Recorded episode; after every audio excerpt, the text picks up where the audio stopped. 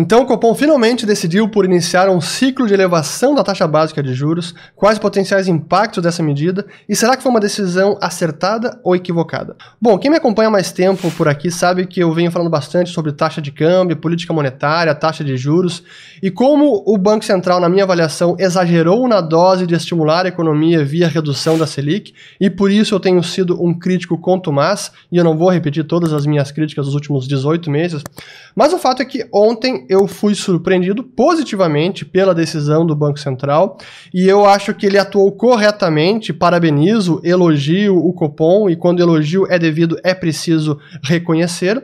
Porque, de fato, pela primeira vez em muito tempo, ele foi mais conservador, mais prudente e decidiu por elevar a Selic em 75 pontos base, 0,75%, acima do que era o esperado do mercado e até o que eu esperava. Eu achei que o Bacen fosse realmente subir apenas 50 pontos base, 0,50% e não 75. Então surpreendeu uma boa parte do mercado de forma mais conservadora e por isso eu parabenizo o Banco Central. E eu já vou entrar mais a fundo na decisão, na decisão do Copom. Mas antes disso, apenas também lembrar, porque ontem foi a decisão do Fed do Federal Open Market Committee, que é o Copom americano, que foi um pouco antes da decisão do nosso Copom, e que não houve nenhuma surpresa. Eles mantiveram inalteradas as projeções de levar a taxa básica só lá em 2023. Também eles vão permanecer com as compras de ativos todo mês a um ritmo de 120 bilhões de dólares, 80 bilhões de título do Tesouro Americano e 40 de hipotecas. Então não há nenhuma mudança nesse cenário e acho que o mercado é, recebeu essa notícia quase como um não evento, porque nenhuma surpresa. Porém, Aqui no Brasil, o Copom sim foi uma surpresa, de novo positiva, na minha avaliação. O que eu também tenho que dizer é que a única certeza que eu tenho em decisão, qualquer tipo de decisão do Copom, do Banco Central, é que essas decisões jamais vão agradar a todos. Sempre teremos alguém insatisfeito, ah, tinha que ter mantido, tinha que ter subido mais, o comunicado foi ruim, disse isso, não deveria ter dito, a vírgula foi no lugar errado, enfim. Jamais eles vão conseguir agradar a todos. Mas o fato é que Alguns, eh, eu quero mostrar já alguns dados de mercado de hoje, efeitos de curtíssimo prazo, então cuidado com conclusões mais definitivas, porque são os impactos que estamos vendo nesse momento, gravando agora, 13 e 23 da tarde, o que está acontecendo no mercado. Mas algo que me parece já ser uma evidência de que essa decisão foi acertada, hoje o real brasileiro está se apreciando diante de praticamente todas as moedas do planeta. Algo que não acontecia há muito tempo. Eu, aliás, eu nem me lembro quando isso aconteceu pela última vez. E notem que isso num dia em que o dólar index está subindo. Então o dólar no mundo está se fortalecendo. Mas o real brasileiro, olha lá, se fortalecendo diante de todas as moedas do planeta. Há uma única exceção que é a lira turca, que está aqui, que está se apreciando em relação ao real 1,78%, porque no caso da lira turca, ontem o Banco Central de lá também surpreendeu o mercado e elevou a taxa básica em 200 pontos base, então, 2%, acho que foi de, acho que foi de 17 para 19, não, ou de 15 para 17, enfim. Foi uma elevação e por isso que a lira está subindo hoje até mais do que o real. Mas o fato é que a exceção da lira, o real está se apreciando, e para mim isso é uma evidência de que essa política do Bacen está repercutindo na taxa de câmbio. Mas é importante a gente fazer uma leitura da ata do Banco Central e, do Banco Central e o que ele quer dizer com várias das várias, uh, vários pontos ali do comunicado e frases e afirmações que eles fazem que eu quero destacar. Eu até fiz uma. Primeiro, deixa eu botar o comunicado na tela, que está aqui. Então, o comunicado do Copom. Também é importante eh, lembrar que aqui é o comunicado, não é a ata. A ata só sai semana que vem. Também, então, vamos é, é, não se apressar em conclusões mais definitivas. Mas, dado esse comunicado, a gente pode ver algumas mudanças bem claras com relação ao comunicado anterior. E eu quero, primeiro eu vou destacar o que, que preocupa o Bacen, que eu até anotei. Dentro do balanço de riscos do Bacen, juros longos no mundo, que aumentaram relativamente de, desde a última decisão do Copom, isso preocupa mais o Bacen. A pandemia no Brasil, que é a nossa segunda onda agora, que está impactando muito fevereiro e vai impactar muito março, talvez em abril, isso vai ter, eh, vai ter impacto na atividade econômica, e é claro que o Banco Central tem ciência disso e ressaltou no comunicado. Apesar de 2020 ter um crescimento forte no quarto trimestre, este primeiro e segundo trimestre terão sofrerão por conta da pandemia. Outro ponto que ele destacou: commodities internacionais e a projeção de inflação que está subindo mais para esse ano, e o impacto também nos preços dos combustíveis. Então, a pressão inflacionária, que é o que está mais preocupando agora, isso é o ponto que me chamou a atenção, que apesar dessa atividade econômica que vai sentir por conta da pandemia, o que em tempos normais recomendaria uma taxa de juros ainda estimulativa, apesar disso, o Banco Central decidiu por elevar a Selic, porque o risco agora tanto fiscal, que ainda preocupa bastante, e de inflação, sobretudo, está é, o, é, é a prioridade do Bacen, a inflação que aumentou muito. E por fim, que acho que é o, o, parágrafo que eu quero destacar, deixa eu até botar aqui na tela, que eu fiz uma a comparação da ata da reunião 236, o comunicado da reunião 236, com o da última, que é a 237. Então aqui o, o comparativo com o que, que foi adicionado. Para mim, esses dois parágrafos são os mais importantes que foram adicionados no comunicado de ontem e que eu até vou ler aqui para vocês. Então o que, que, o, o, que, que o Copom está dizendo aqui? Ó? Por conseguinte, o Copom decidiu iniciar um processo de normalização parcial, reduzindo o grau extraordinário do estímulo monetário. Por todos os fatores enumerados anteriormente, o comitê julgou adequado um ajuste de 0,75 ponto percentual na taxa Selic. Na avaliação do comitê, uma estratégia de ajuste mais célere no grau de estímulo tem como benefício reduzir a probabilidade de não cumprimento da meta para a inflação deste ano, assim como manter a ancoragem das expectativas para horizontes mais longos.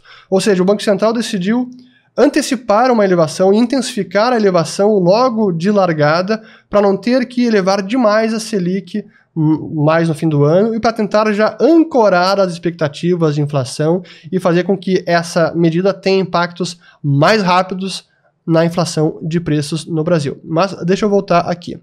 Além disso, o amplo conjunto de informações disponíveis para o Copom sugere que essa estratégia é compatível com o cumprimento da meta em 2022, mesmo em um cenário de aumento temporário do isolamento social. Aqui outra sinalização muito importante.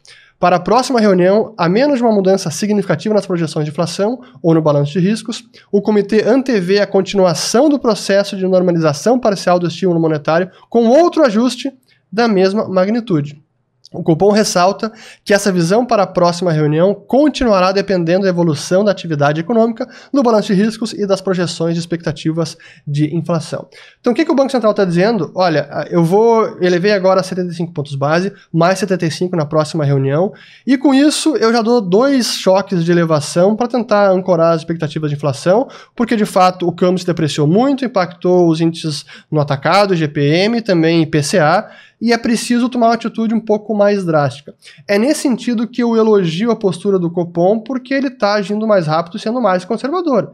E acho que está correto, porque ele precisa conter aquela escalada do câmbio, precisa conter a volatilidade do câmbio, e esse é um início de uma normalização da política monetária. Como ele mesmo falou aqui.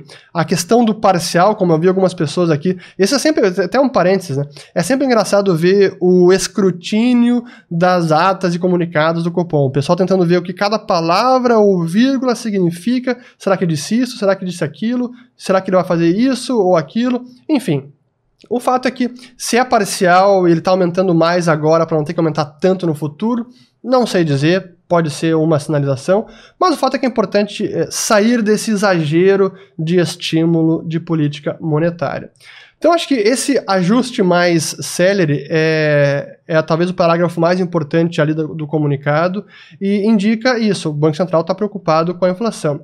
Acho que outras questões que eu queria comentar também aqui, assim, sobre os impactos até na curva de juros, porque hoje, é, no começo do dia, a gente viu justamente esses reflexos no DI futuro, que o mercado, assim, muita gente foi pega no contrapé, porque a gente vê aqui o DI janeiro 22 deu essa pancada para cima no dia de hoje, o 23 também deu uma pancada, depois voltou um pouquinho, e o 24 deu uma pancada, mas já está voltando. Então acho que a curva média e a curva mais longa até já está se adequando, inclusive caindo. Veja aqui o, o DI 2029, eu botei, esse é o dado dos últimos cinco dias que eu estou colocando. Então, ó, o DI está. Pô, eu falei tudo isso sem colocar na tela, peraí. Vamos lá, de volta aqui. Os últimos cinco dias. DI 2022, janeiro 22. Deu a pancada para cima hoje. Day 23, também pancada para cima. Day 24, pancada para cima, mas já voltou o que estava ontem. Day 25, até caindo. 26, caindo. 27, caindo. Botar aqui 29, também caindo. O que me sugere que esse efeito de elevação da Selic pode começar até a desinclinar a curva de juros, que era um dos problemas causados pela redução em excesso que eu sempre falei aqui. Olha, essa redução em excesso não foi estimulativa, pelo contrário, ela acabou empinando a curva de juros, elevou as taxas longas à medida que reduziu demais a taxa curta. Então a gente pode estar eh, testemunhando nesse momento o processo de, des de desempinação da curva de juros, o que me parece algo saudável para a economia brasileira. E até um ponto para falar aqui, né, porque é, eu não acredito que essa elevação da Selic vai causar alguma recessão, é ruim para a bolsa, é ruim para a curva longa. Pelo contrário, eu acho que essa elevação da Selic ela vai acabar reduzindo uma série de disfuncionalidades que ela causou na economia brasileira. Então eu não espero uma piora dos indicadores, uma piora da economia por conta dessa elevação. É apenas uma. estão normalizando e não colocando uma taxa muito restritiva ou contracionista para a economia. Está longe disso ainda. Ela ainda está estimulativa. De novo, ele apenas está iniciando um processo de normalização e que não acabou. Será que vai ser 13,5 que vai acabar? É 4, 4,25 ou 4,5? E eu já estou vendo aqui as, as apostas do mercado, ah, vai ser 5% a Selic no fim desse ano, ou vai ser 4,5, ou vai ser 5,5.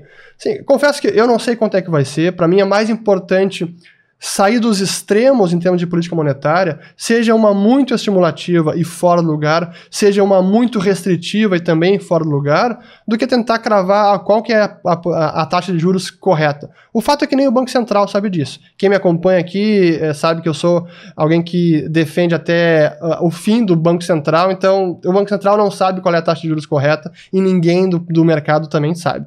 A taxa de juros é um preço e, como qualquer preço, deve ser definido pelo mercado. Então, pouco me importa se vai ser 4,75% no fim do ano ou 5%, com quanto que nós saiamos dessa taxa de juros tão excessivamente estimulativa que estávamos agora. Enfim, acho que é isso que eu queria comentar sobre a decisão do Banco Central. É, mais uma vez, é, elogio ao Copom que venha mais uh, eh, 75 pontos base e depois mais elevações.